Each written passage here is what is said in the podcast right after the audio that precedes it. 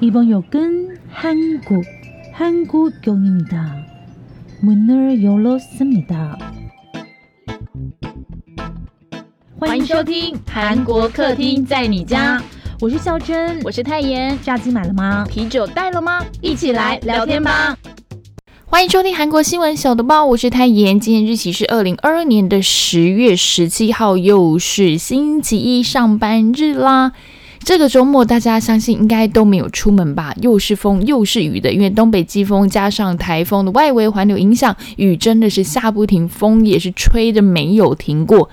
不知道为什么这种天气我就很想要来唱歌，所以我就没有出去唱歌，在家里自己随便唱，然后录一下读报。所以希望今天大家在风雨中有太妍的声音可以陪你们一起上班，比较没有那么厌世啦。那我们就来听一下今天有什么新闻喽。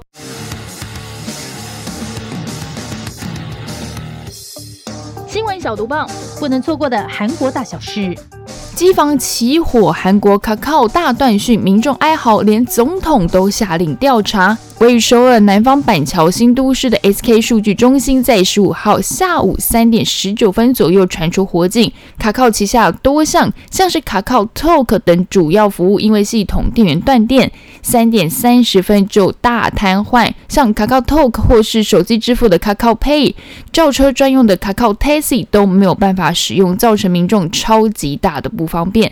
但同时，这件事情发生也让大家意识到，说原来有生活中这么多东西都跟卡靠有关，有点过度依赖的感觉了。我觉得有点像是我们现在很依赖 Lie 的概念一样，像 Line Taxi 啊、Line Pay 等等，还有加上 Line 本身的通讯软体功能。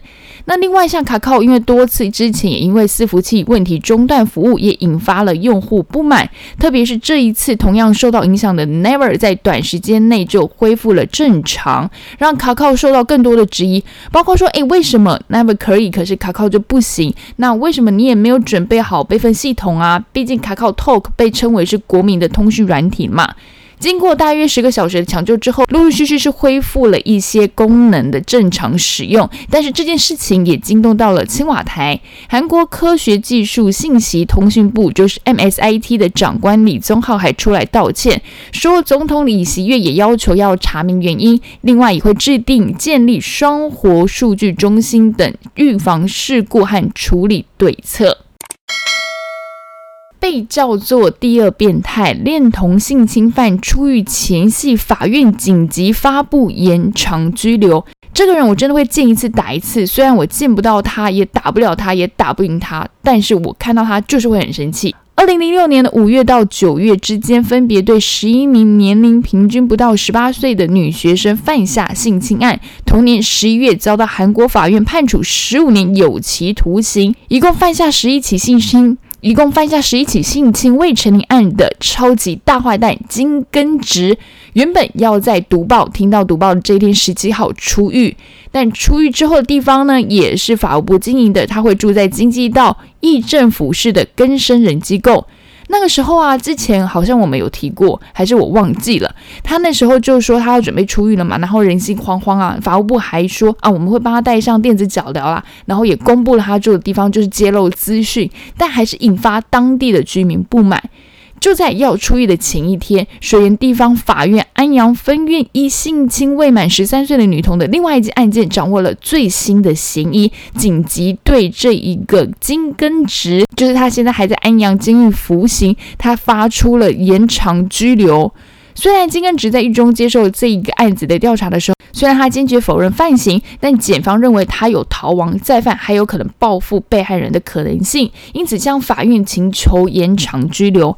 法院在审视检方提出的证据之后呢，认为金根直的确有可能有隐灭证据和逃亡的疑虑，在前一天就发布了。对于他申请延长拘留这件事情核准，因此金恩直原本是在十七号要出狱的，现在是持续维持在原本的安阳分院这个监狱服刑，最慢下个月初也会移交到法院来审理此案件。哦，我觉得一一句很简单的话，你就在里面待着吧啊！家里客厅全被看光，韩国民众质疑 Google 的地图侵犯隐私。还好不是韩国客厅，在你家的客厅被看光光，一名八十岁的韩国老翁在 Google 地图的街景视图中，意外发现家里客厅被三百六十度全方位的展示出来，就是被看光光的意思啦。诶，以为是在房中网站上面什么 VR 看房吗？老翁说，他最近才学会用了 Google 的地图，也没有传过照片上去，但是家里全部都被看光光了，像是客厅、厨房、地板。天花板全部都是都可以看到。当事人推测说，这张照片是二零一三年拍的，怀疑是不是有可能是电脑被骇客入侵，侵犯到了隐私等等。Google 说，确认判断后，相关的图像是由使用者提供的。Google 重视保护使用者的个人资讯，不会在街景视图中搜集个人住宅内部的图像。同时，Google 地图的用户也适用于相关的条款，一旦发现有违规行为，就会把。照片全部删掉。现在网友们就在说，会不会是老翁啊？他自己忘记他上传过照片了？那也有人说，Google 可能就真的是侵犯隐私。我不知道大家怎么看。如果我在上面，我也会生气吧。不过我想要看到内部，真的是有一点点难度诶，毕竟大家都是街景图，不是吗？难道野猪要篡位了吗？昌德宫的野猪出没，让民众差点被飞扑。知名韩剧《大长今》还有乌塔房王狮子都曾经在这里取景。昌德宫是被列为韩国五大宫殿之一哦。一九九七年被联合国教科文组织登录为世界文化遗产，过去也是最受到朝鲜王子欢迎的宫殿，目前是免费开放参观的。但是最近呢，就有不速之客。这个不速之客的名字叫做野猪，它常常出没在这里，甚至民众呢在散步的时候都还被飞扑，赶快是躲到电线杆之后才没有受伤害。甚至状况是有点频繁。那原本就很担心说，如果这样子的话，举办活动有没有可能会造成更多人受伤？所以还因此取消了在里面的一些活动。虽然工作人员有通报，但是就是没有抓到这个野猪。不止首尔，连釜山都出现了这种野猪出没的状况。如果是古时候的话，野猪被抓到下场，应该就是拿来祭五脏六腑了吗？南宫明亲自打电话邀约李帝勋特别演出《千元律师》。大家有没有在追《千元律师》这出剧？我觉得好好看哦，泰妍非常非常喜欢。上一部如果讲到律师剧，我相信很多人一定回答就是《非常律师吴庸武》那部是感人的，我觉得。但《千元律师》是看了会很爽，就是爽片的那种感觉，因为他是专打坏人的律师。恭喜我爸最近结婚了，婚纱照真是好甜好幸福哦。那南宫明的演技当然是没话说嘛，大家都知道这出剧的其实收视也非常好，因为大家也都知道南宫明就是收视保证。最近的这几集呢，我也不会说是哪一集啦，大家自己看。太妍的老公演员李立勋就来打工了，特别客串演出。那他演出的角色是什么呢？就是李帝勋本人，他就是演大明星李立勋。他参加一个颁奖典礼，然后走红毯。对我爆雷了，因为这是独爆，好不好？那李立勋呢会参与演出，其实是因为南宫明亲自打电话邀约的。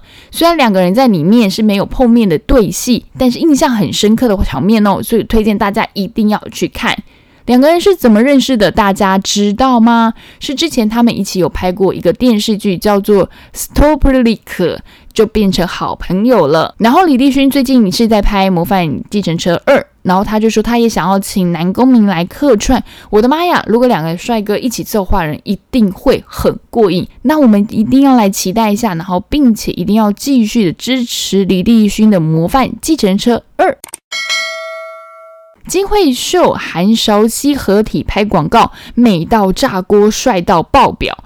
最近韩国话题讨论度最高的广告，应该就是这两支了。有影后，现在也是在 Netflix 播出的《王后伞下的女主角金惠秀》和超级神颜值的韩韶熙合体替一家卖车 App 公司 Hey Dear。拍广告有西部牛仔的风格，非常非常的帅气，我觉得非常非常的棒。我看了好几次，因为真的是太赏心悦目了。看过的人都说啊，根本看不出来这两个人是差了二十四岁。天呐，两轮的概念呢？然后有网友就发现说，那韩韶熙的生日是在一九九四年的十一月八号，那两天后就是十一月二十号嘛，那刚好那一天呢，就是惠秀姐姐带来第一个演技大赏的 MBC 电视剧《另一半》的首播。哦，会不会太巧？真的是很有缘分呢。所以说啊，美女的身边都是美女，这句话是真的喽。以上就是今天的韩国新闻小读报，希望大家会喜欢。然后希望你们在上班路上，或者是你不管是任何时候听到这个读报，都可以让你觉得哇哦，有获得新的资讯，然后心情也很开心。所以就希望大家可以继续支持我们。诶，好久没有呼吁一下吼，大家可以喜欢我们的，记得帮我们订阅、分享，然后五颗星。希望你们继续支持韩国新闻小读报以及我们的主要频道韩国客厅在你家。我是泰妍。下周见，安妞。